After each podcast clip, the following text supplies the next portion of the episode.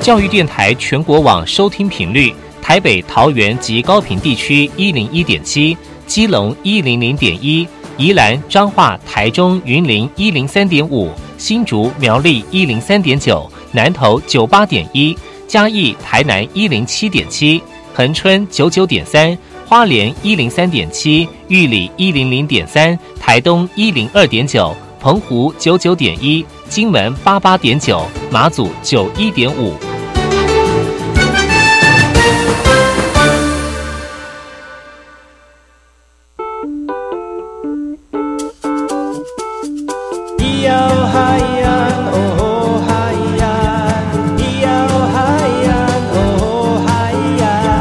说传统就不能流行，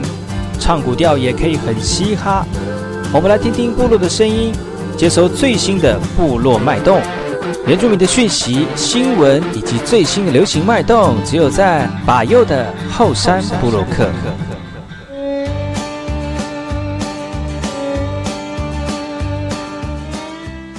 大家好，我是马波隆，阿里尼乌米登伊兰努米苏伊后山部落克，嘎古吉巴右古苏马来。大家好，你现在所收听的是后山部落克，在每个礼拜六个礼拜日的早上十点到十一点，教育广播电台华联分台 FM 一零三点七，由我巴右所主持的后山部落克。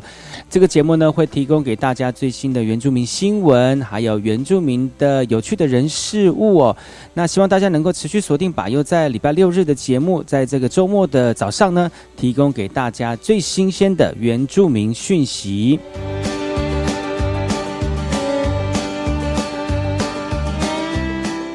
今天的后山部落客呢，要跟大家分享原住民的新闻之外呢，后面的后山会客室邀请一位这个刚从大学毕业的年轻人，他在毕业个展拍了一支非常呃引大家吸引的一部影片，有关于七角川羽冠跟他的宗教生活的冲突的这个毕展的影片哦。那我们请到了这位来自于我们池南部落的女青年，她虽然在台北工作，但是心系部落。而在这两天的后山会客室当中，会邀请他来跟大家分享他的故事，所以不要错过把优的后山部落客部落大件事。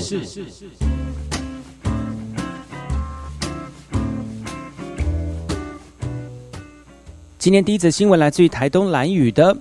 台东蓝屿已经正式进入了飞鱼季节了。族人依循传统来捕捞飞鱼的过程，在这个招鱼季结束之后呢，十人拼板舟会在夜间进行捕捞飞鱼的海上工作。哇，捕获的飞鱼呢，也会遵照传统的方式来处理。不过，钓晒飞鱼的方式，每个部落都有不同的方法哦。齐老说了，从小就看着长辈处理飞鱼，而横挂吊晒飞鱼的方式虽然不是很清楚哦，但是还是维持长辈教下来的晒法。那另外一种直晒法的方式的部落的居民表示啊，是因为要好好存放鱼竿，所以用直晒法的方式来进行晒鱼竿呢。那目前红头部落跟那个渔人部落呢，虽然保有维持传统的飞鱼钓晒的方式，但也有些族人呢，随着生活形态的改变，冰箱替代传统飞鱼的收藏，而原来以零头树的这个气生根来吊制的钓晒飞鱼的绳子，现在换成现代一般的吊绳，传统是否能够传代代相传呢？也考验着新一代的年轻族人。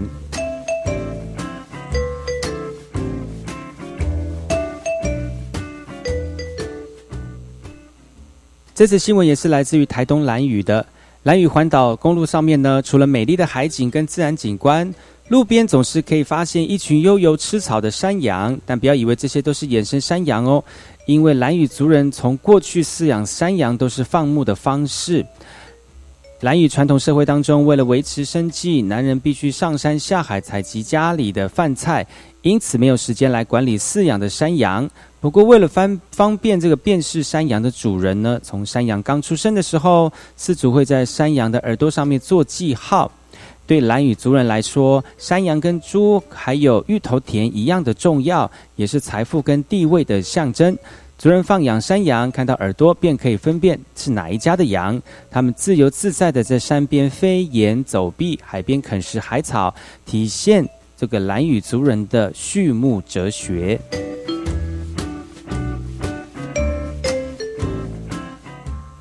这次新闻来自于高雄市的全国师生手球锦标赛，选手聚高雄来展身手，每个人在场上奔跑防守，用力的把球投出去，动作快速的利落。而这个现场呢，就是在高雄市全国中小学生手球锦标赛的教师组选手，国小五年级就接触手球，国三就当上国手，现在已经五十岁了，但宝刀未老，还桃李满天下，教出无数杰出的手球选手。他鼓励学生勇于尝试。同一场上的文湖国中体育组长曾是崔老师的学生，现在共同为高雄市来比赛，敬佩老师的身手依旧老练。这场师生同队的一起奋战比赛非常的难得，场上拼的很精彩。听完新闻，听歌喽。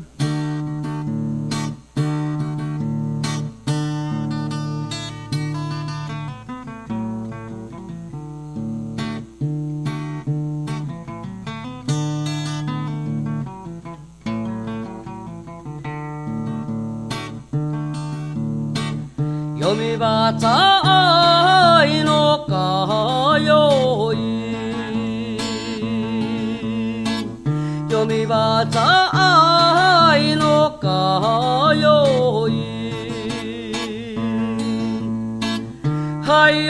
嗬嗨哎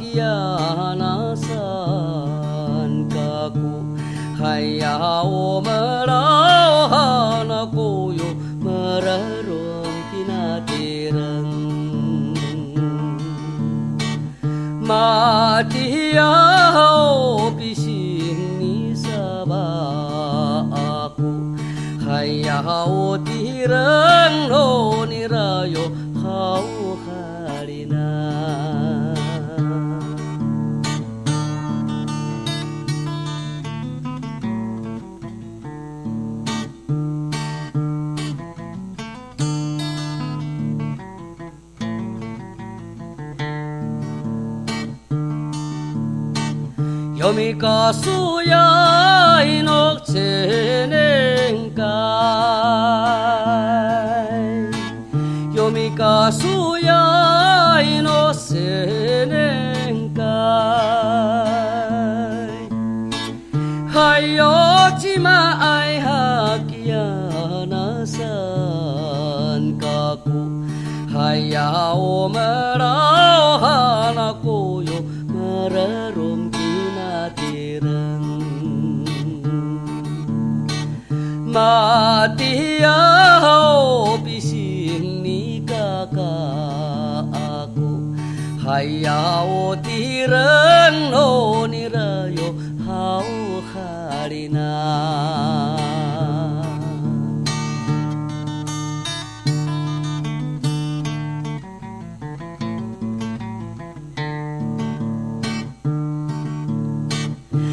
寺どまいのかよい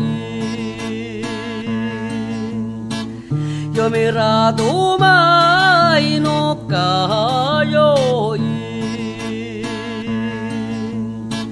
はよちまいは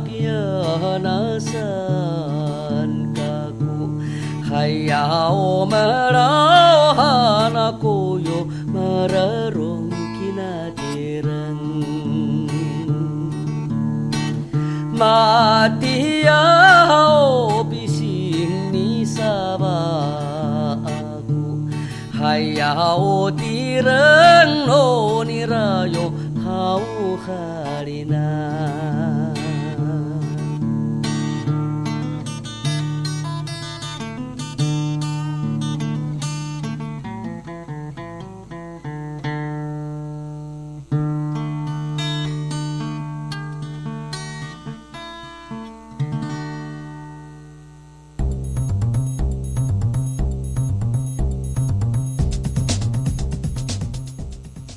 欢迎回到后山部落克，我是主持人把佑。今天的原住民野菜美食要跟大家介绍的是原住民烹饪美食的方法。其实原住民烹饪美食的方法不不外乎就是一些煮汤啦，或者是用这个呃烤的方式了。因为以前没有大火快炒这样的一个烹调方法哦，所以呢就用就地取材的方式来进行这个食材的烹调，而最常见的就地取材的方式就是石头火锅了。石头火锅是属于原住民传统烹调方式非常有名的一种烹调方法，从食材、容器、炊具到汤勺都是就地取材的。过去原住民外出狩猎或者是工作的时候呢，只要随身携带一包盐巴，就可以随手可得素材，就能煮出一锅美味的料理。首先是利用槟榔树的叶柄呢，做成我们这个长形的锅具哦，然后放到放入这个野菜，在现场就可以采得到野菜，还有鱼虾等等的食物。最后加上盐巴，然后加上一滴一些清水呢，旁边生一堆火，然后呢火中丢进去干净而且沥干的。石头，等到石头烧到滚烫成白色的时候呢，就迅速的把这个树枝夹起来，然后丢到槟榔叶饼所做成的容器当中哦，呃，利用石头的热度就可以把食物煮熟了。不一会的功夫呢，一锅香喷喷、热腾腾的火锅就完成。而这种石煮法所烹调出来的料理，就在滚烫的石头当中快速的传达热量的同时，所有食材的鲜美滋味呢，都会同时的释放开来了。虽然只有放盐巴调味，但是能够烹调出浓郁香味的甜这个味道哦。如果你到阿美族的餐厅用餐，或者是到家中做客，如果有机会的话，来品尝看看我们这个原住民特有的石头火锅。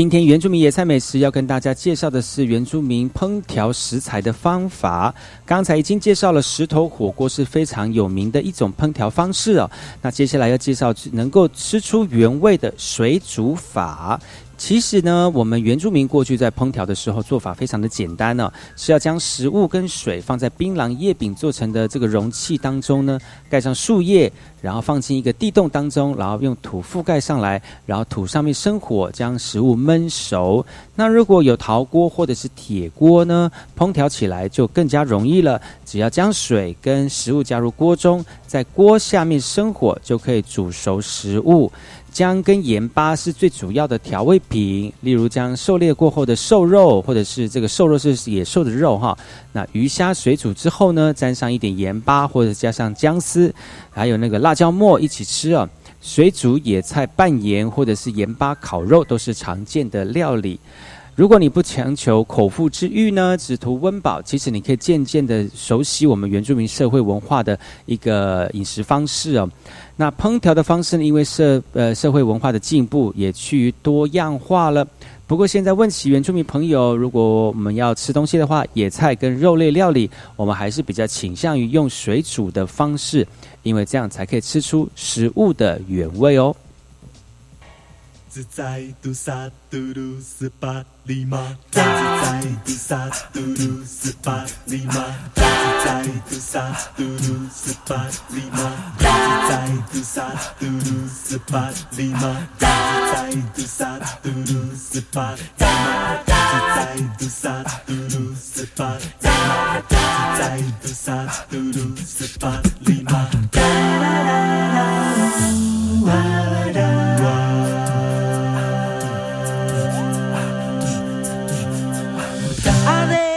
uak uak. Uak engkau pak namu are uak uak. Uak engkau pak namu pasifanang kami dusuanu bangsa. Usa asiku nga ayai malasang cuci akun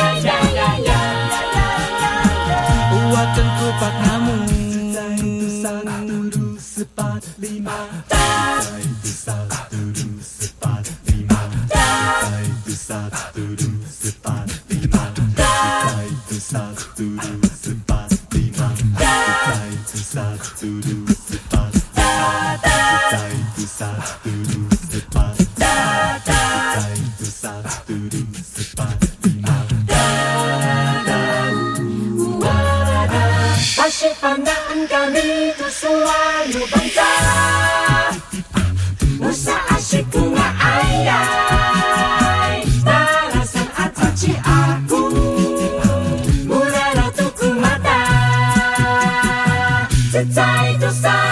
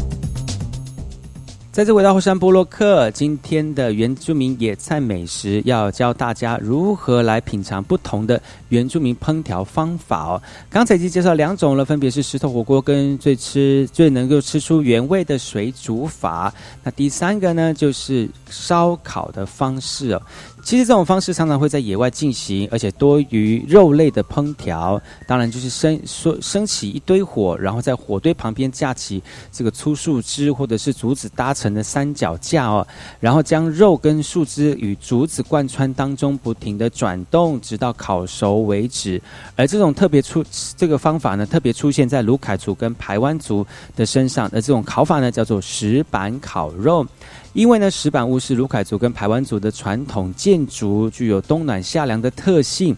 由于石板具有保温的作用，所以原住民我们常常会把石板烧热之后呢，把肉类放在上面烧烤到熟，其实别有一番特殊的风味。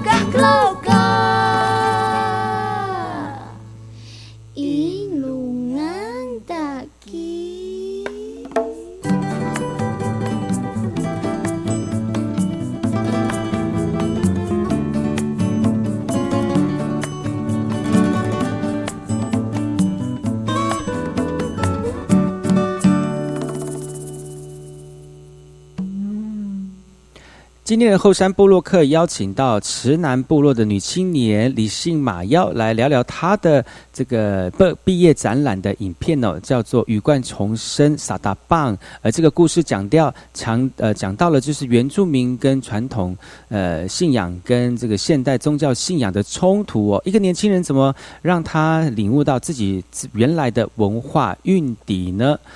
我们先休息一下，听一首歌曲，进下广告。回来之后呢，再回到今天的后山部落客。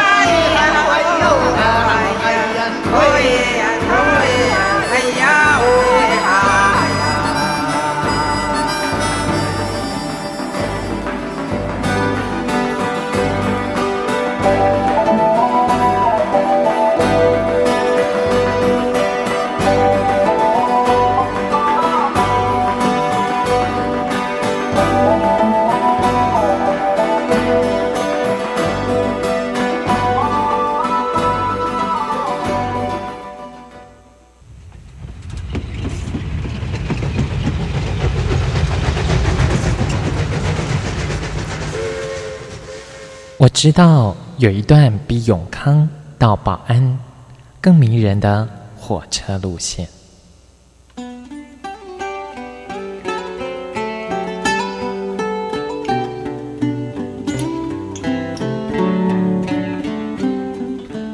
我要说的这段路线就在东海岸，它拥有美丽的稻穗平原，并且经过两条大河，也就是花莲溪和木瓜溪。它的名字更是绝佳的祝贺和问候，可能在整个台湾很难找到比它更幸福的祝贺的话了。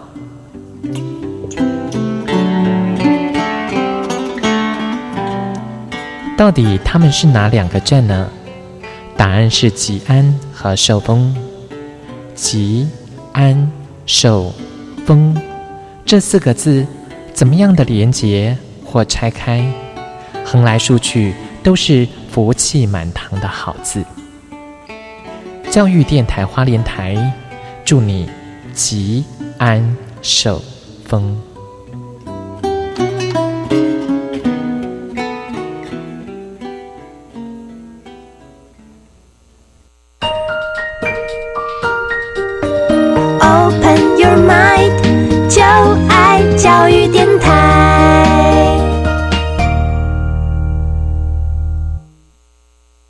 么的水，罗嘎西木嘎！大家好，我们是欧开合唱团。您现在收听的是教育电台。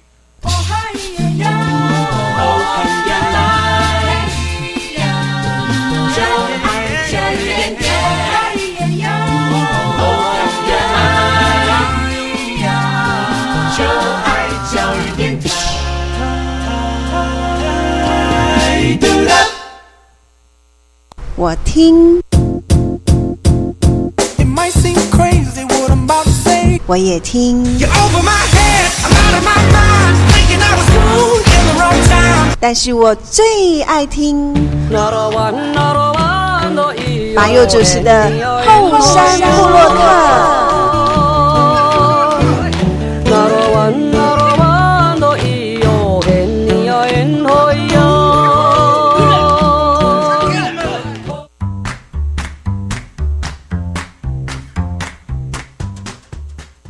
我是那个干嘛波隆阿尼尼，我们等于在农民属于后山部落客，嘎古奇巴佑古苏马来，伊丁尼以教育广播电台花莲分台。大家好，你现在所收听的是教育广播电台花莲分台 FM 一零三点七，由我巴佑所主持的后山部落客，在每周六日早上十点到十一点钟。今天后山部落客的后山会客室呢，邀请到部落青年来到节目当中来跟大家分享他们在投入文化过程的一种感动跟这个想法哦。其实呢，今天的来宾非常特别，因为他年纪轻轻，从大学毕业之后呢，他的毕业作品已获得大家的殊荣。我相信很多关心原住民的听众朋友或者是观众朋友哦，在网络上可能有看过一支影片，叫做呃有关于七角川事件的呃这个呃相关的影片呢。呃，这个影片呢，我们请到他的。这个导演来到节目当中，也是非常有为的青年。那现在虽然在台北继续发展他的梦想，但是他也希望有机会能够继续回到部落里面来做自己想做的事情。那今天非常高兴能够邀请到我们的花莲呃池南部落的女青年哦，我们的李姓麻药，欢迎你。耶耶的意思。要不要讲讲看？其实很多人知道我们李姓麻药，除了是在啊、呃、池南非常呃有呃怎么讲呃呃有名的池南部落里面的青年之外呢，其实你最有名的是一只骗子。嗯，那个片子是它的片名叫什么？然后它里面的内容到底是什么？可能有些人听过你的叙述之后，就就知道说啊，原来这部片子我有听过。嗯，呃，嗯我的这个影片是我大学的毕业制作，哦叫《羽冠重生傻打棒》。嗯那为什么会叫羽冠重生？是一开始的时候，羽冠是就是我是七小川系的那个青年，然后我想要用那个羽冠重生，用羽冠呢、是呃象征就是那个文化的一个。我们文化的一个象征品吧。嗯那重生的意思对我来说，它是可能是重新来跟双重的身份，嗯因为里面有在讲，呃，一个部落的男青年他在讲而是他的故事。他的故事在讲说他在教会跟呃自己部落他的冲突，所以这个这个故事其实跟我本身是有关系的。哦，你跟那个男生有冲突？嗯，我啊，不跟、是，我说是男的跟部落的宗教有冲突，对对对就宗教跟呃传统信仰有冲突。对。哦，对，因为我本身就是我小时候从在教会长大，嗯。然后但我们家不排斥我们，我小时候七就是我小时候，其实我就听过七角川事件，嗯。那时候我的家人并并没有排斥说，哎，你不能去参与文化，然后也是参与丰年祭。嗯。那我们应该说，我两边爸爸那边跟妈妈那边，我妈妈是七角川的，嗯。然后爸爸是就是高粱那边，就是不同，因为爸爸那边的部落比较，呃，应该说教会的渲染比较多，所以他们的文化的内容不会像在池南的深。然后，但我们家就不会讲说啊，你不能去。然后我就会就有去，一开始我其实都没有什么冲突，嗯直到国中的时候慢慢求学，才发现哦，其实我会觉得说我有两个身份，嗯然后人家会说啊，你是你是基督徒，你就不能去丰年祭，嗯你你去参加丰年祭，你就是你就不是基督徒。嗯然后我就想说，嗯，我那时候其实在我大一的时候就在找自己，想说我到底是哪一个。嗯后来的时候就是。应该说，我大一的时候我要进去，我就跟我的老师面试的时候，我就跟老师讲，他说你怎么要来？我说我要当导演，然后他说、哦啊你怎么这样？然后那时候志向了，哎对，然后就想说，那时候就想要拍七角川事件，嗯然后但是就没有一个就一个一个题材，但是没有一个想法说要去做。然后到要毕业的呃要拍毕制的时候，就认识了一个七小川的男朋友，哇！对。开始，对他马上是很肯定讲，对，是个七小川男朋友，对，还同木的那个哦嘞，还同我的小孩，我的妈呀。啊！，因为就跟他聊天的时候，就发现，其实就是那个叫罗伊是那个人，他影响我很多，他就跟我讲很多文化的事情，然后，嗯、我就会让我从他的生命当中让我知道说啊，原来我的身份不是局限在一个人家认定的那个地方，我要用。我自己的方式去让我我的身份能够更让人家看见。嗯后来的时候，我就把我的故事跟他的他分享的，然后我就把它写下来。那时候也是很冲突，因为那个羽冠重生，我的后面叫傻大棒，它是起初的意思。嗯因为我在想说，所以我们的根源是什么？然后一直想说，哎、我的根源是我是阿美族，然后我阿美族的什么什么什么什么，然后就会想说。我到底是谁？然后到毕业那时候开始写的时候，其实我很冲突，因为哦这个题材在呃学校很少人听到七角川，他们觉得哦很新，然后什么是羽冠，然后我就想说，我也其实是认识罗以基才发现说哦有羽冠这种东西，因为我阿公阿妈不知道，然后我就去了解，就发现说哦原来这个羽冠对我们来说很重要，因为它其实在我们青南那边。嗯，断层应该说我的同辈的他们都不知道羽冠，我就说、哦他们好可惜，为什么不知道？然后我就觉得说我一定要把这个这个事件让大家知道，就是不是要嗯、呃拍纪录片。老师有问我说你为什么不拍纪录片？我就说呃太难了，然后也 对，然后也是说就是也许会让人家觉得很很沉重、很很硬。然后我想说，那就跟我的生活方式就是了解，而且很酷是我是女生，我怎么会去拍一个雨冠的这个故事？因为雨冠其实是很纯男性的一个一个一个物品哈、哦，嗯通常是女生去不能去去碰触碰，谈论也很少谈论哈、嗯。那结果一个导一个导演还是个女生，对。在讲男生的气品，对真的是 气品器物哈、嗯。所以那个时候呢，就是就这样就这样很顺利就拍下去了嘛。那时候很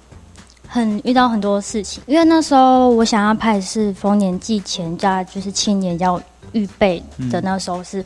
我所知道的是要就是要准备，那时候可能部落的。呃，预备跟活动会比较多，然后教会的时候，有些教会会在七八月有什么感恩礼拜，嗯就是很冲的事，很冲突的事情。然后，那我们拍摄是在冬天，然后我们就要请演员之裸上身，哦我们就会很紧张，想说 他们会愿愿不愿意我们让我们拍。但是那时候很蛮有一次是要在那个就是上部落那边，然后要挑那个米拉利基的，嗯，寒流，然后他们就是就是我们的衣服是罗上身嘛，然后他们就戴顶笠这样，然后我们全部人就是戴呃毛帽，然后我们还煮姜肠，他们就是边跳边抖，但是都不能抖啊，因为有画面镜。头外跟镜头内其实很反差的，超反差。嗯。然后我那时候就觉得说，嗯、可是他们那些人愿意来拍的人，我觉得很感动，是因为他们认同我的理念。他们就说，嗯我虽然我不是这个部落的人，他们有些是就是脑当烂，呃不是脑当烂，就是那个中部那边的人，嗯也有脑当烂的。他们会觉得说，呃，这不是我自己的东西，为什么要做？然后就跟他们分享说我为什么要做这件事情。他们就说：“哦，我懂了。”他们就会很愿意的，就是义不容辞地说：“好，我帮忙，就算没有钱也没关系。”这样，嗯我就觉得好棒哦！就是就慢慢看到说，其实我们现在的我们的同辈，他们有想要找回自己的，更相信自己是我们自己的人，这样子。一种文化的认同了。对哦，透过做这件事情，因为可能我们在部落里面做文化认同的事情，可能比较怎么讲，很传统，要做传统事，比如说嗯参加丰年祭啦，或参加任何的传统祭典祭仪啦，或者是呃老人家在家里面呃聊天的时候，我们在旁边。坐都坐着听啊，用这种方式来参与，但是很少用，比如说拍成影片，或者是用纪录片的方式来参与自己的文化，因为其实这个过程哦，是一种自我认同的一个旅程。嗯嗯，不管是用戏剧的形式呈现，还是用纪录片的形式来呈现，其实我觉得那些我们的年轻人啊，为什么想要投入的原因，就是透过这个行动来更认识自己之外，也更认同我自己就是原住民。嗯，所以他们这样子真的是没有领领领薪水，有啦领薪水。就是就是蛮微薄的。嗯对，那时候我们拍的时候，其实很真的很吸引我的，那就是有认识到娄伟基这个人，就是他们家的嗯、他已经讲了八次喽。那个资源真的很多，然后可能也是因为他们家的人就知道哦，我要做这件事情，他们认可，所以他们很多时候他们是不跟我算是收费的，就说嗯啊，很全心全去意的做这样子。来来支持这样的一个、嗯嗯这个拍摄的过程。对，所以这个那拍完之后的回响应该蛮大的嘛，哈、嗯我相信，而而且这个呃成绩也有目共睹哈、那我们今天非常高兴能够邀请到来自于我们池南部落的青年哦，李信马要来到节目当中哦，还有很多的故事哦。除了他在这个这个羽冠重生的这个戏剧片当中呢，这个 B B 展的戏剧当中得到很多的肯定之外，其实他自己还有很多的呃未来的想法跟发展。我们先休息一下，听首歌曲，然后再回来今天的后山部落克。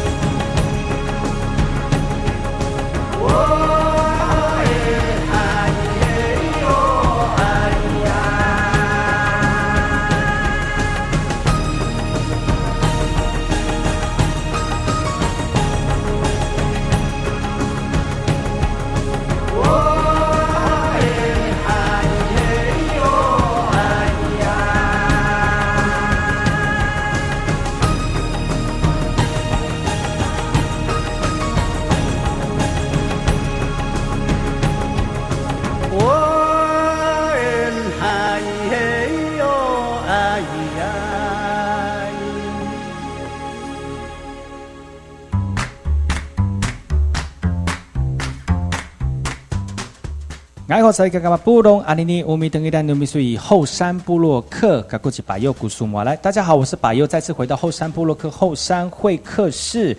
今天节目当中邀请到我们部落非常有名的青年呢，是在我们慈南部落的女青年李姓马耀，她的这个羽冠重生撒大棒呢的纪录片呢获得大家的一致好评哦。虽然是两年前的毕业作品，但是呢这几年呢也陆陆续续获得大家的这个讨论哦，还有很多的肯定哦。那今天除了来到节目当中跟大家分享他这个作品之外呢，也跟大家聊聊他对于自己族群文化的认同的过程，而且他最近也有新的这个想法跟投入呃不一样领域的一个这个事情哦。那我们先欢迎我们的今天的来宾，我们的李姓马耀。嗨，嗨，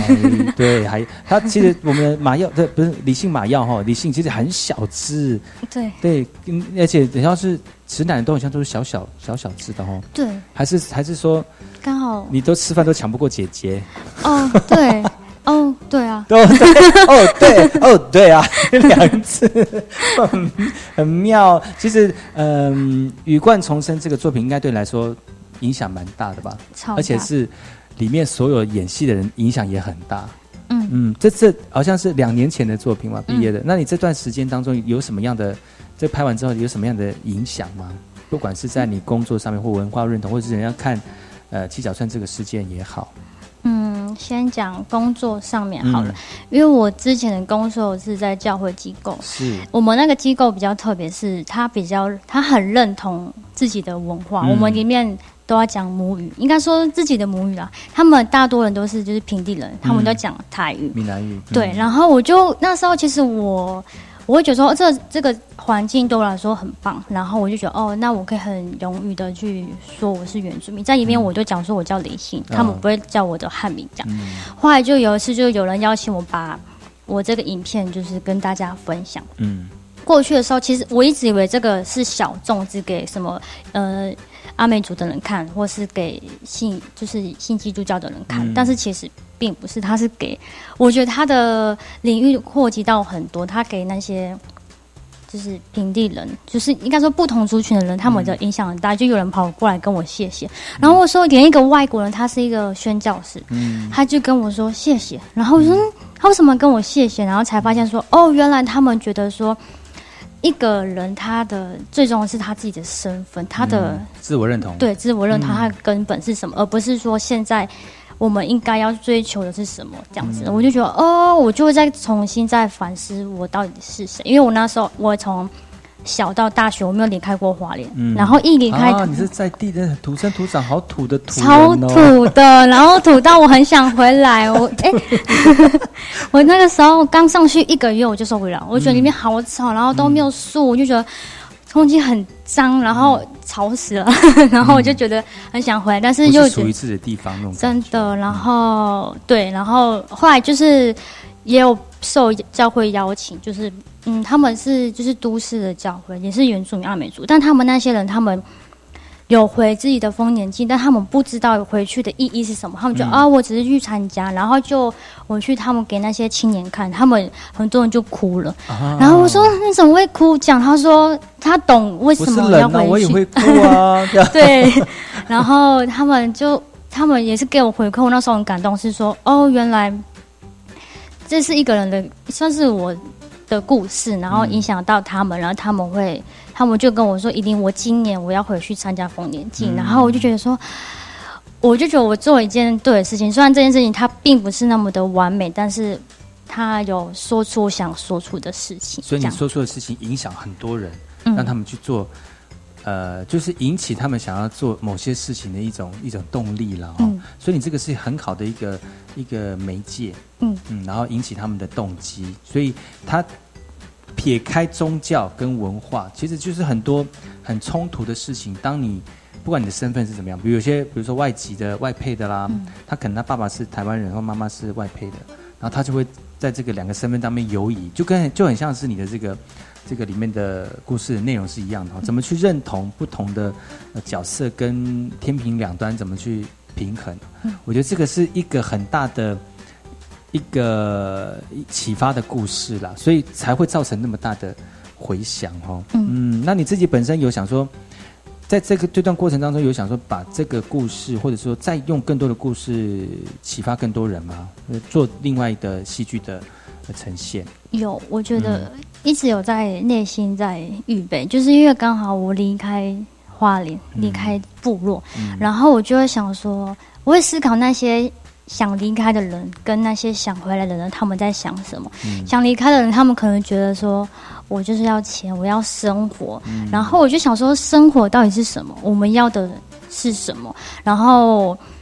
也跟我接下来要说的事情很有关系，就是我觉得对我来说，钱不是一个重点。然后我就问，就想说，诶，我们阿美族其实很幸福，就是我们没有菜吃，外面采啊，然后山山上抓啊，天上飞的，鱼水里游的，我们都可以吃。我们很容易满足，对，然后很知足。嗯，我就想说，因为我如果假设我把我的文化文化学习来的话，我其实不会死掉，我有的吃。然后我就觉得，嗯，我就更想回来。然后应该说要回来的时候是跟长辈要去沟通，嗯嗯嗯，他不会说，应该说老一辈会觉得啊，我们我们就是要去工作，你要赚钱，你要干嘛干嘛。好。像回来部落就好像是失败了，对。或者是回到家里面，表示说你在外面工作工做的不好才回来，对所以要导正，要要导正他们那个观念。哦对但是我觉得现在很多年轻人越来越越来越觉得，回到部落里面工作，不是说没有找不到工作，而是我们愿意把自己所学的放在部落里面，然后把部落里面的文化，透过我们的咀嚼，透透过我们在这个呃继续吸收文化的底蕴当中，然后变更多人能够来到部落里面来感受部落的这个文化深层的内涵哦，这个才是我们年轻人这个时代要做的，不是因为、不是因为逃难好吗？老人对家对。哦，所以你这时候呃，好像呃，为了工，为了想要去更深入自己的呃。多一点生活呃身体的力量，那就是能量的哈、所以你现在好像从事另外一种工作的方式，嗯然后让你更能够做未来有可能，比如说在拍更多的片子啦，或者做更多呃有关于传统文化的事情，所以现在在做准备嘛哈。嗯那你现在我们现场，如果你现在在收看后山部落客的话，收听后山部落客的话，你可以打开后山部落客的粉丝专业哈。那今天我们的李信马要来到节目当中的画面呢，就是带了他他的这个手上的家伙哈，他的家伙很多哈，那个琳琅满目，而且非常鲜艳哈。那他除了拍片子之外呢，他自己本身对于手作也很有兴趣哈、那在现场带来的哪些作品，要不要跟我们的朋友们说明介绍一下？嗯，我现在是做那个羊毛毡耳环，嗯。然后它这边是羊毛毡，目前是用搓的。嗯。然后我先讲品牌名称好了，好。我叫做日子如何，然后它的是后面的英文叫做不是英文啊，就是后面的名字叫防扎赖 day。邦扎拉 day，对，就是呃日子如何，它是一段我很喜欢的经文，叫做你的日子如何，你的力量也必如何。嗯，它对我的影响是蛮大，因为以前我有一个很低潮的时候，然后是没有认识那个罗尔斯那个遗迹的时候吗？对，没有啦。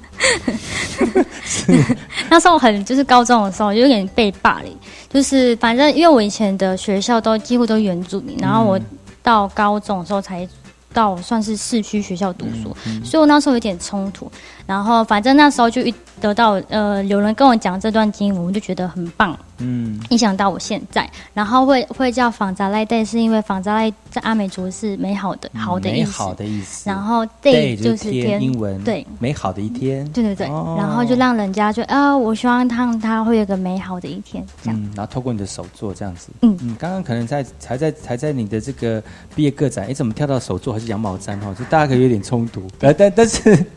但是好像这个也是你自己的兴趣，对不对？嗯为什么你从小就会做手就是这样做手作吗？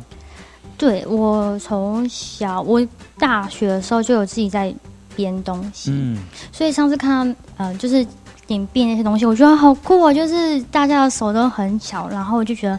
很就是那些东西是对我来说很吸引的，对。嗯，所以你就希望通过手作的方式，然后展现不同的才才艺这样子。嗯嗯，那现在，那你现在这些手作都是有出去贩售吗？或大家会可以来来购买的吗？呃，我现在是在主要是网络订购，因为我都、都没有什么现货，这些是刚好昨天参加市集剩下来的。剩下来的这样子。所对以，所以就是大家如果有兴趣的话呢，可以到我们的 Vanzala Day 的相关网站的粉丝专业，嗯啊，都可以找得到我们今天这个李信马耀他自己手做的作品哦。那其实呢，在今天节目当中邀请到了李信来到节目当中，除了跟大家分享他的这个这个他自己的毕业创作作品之外呢，我们还要跟大家聊聊他怎么会想要用手作的方式来展现他自己不同面向的这个这个艺术天分哈。那今天节目时间的关系呢，所以没办法好细聊，明天同一时间。继续锁定把优的后三部落客呢，再跟大家更多理性马耀的专访，所以不要错过明天的节目喽。谢谢理性，明天再来。好。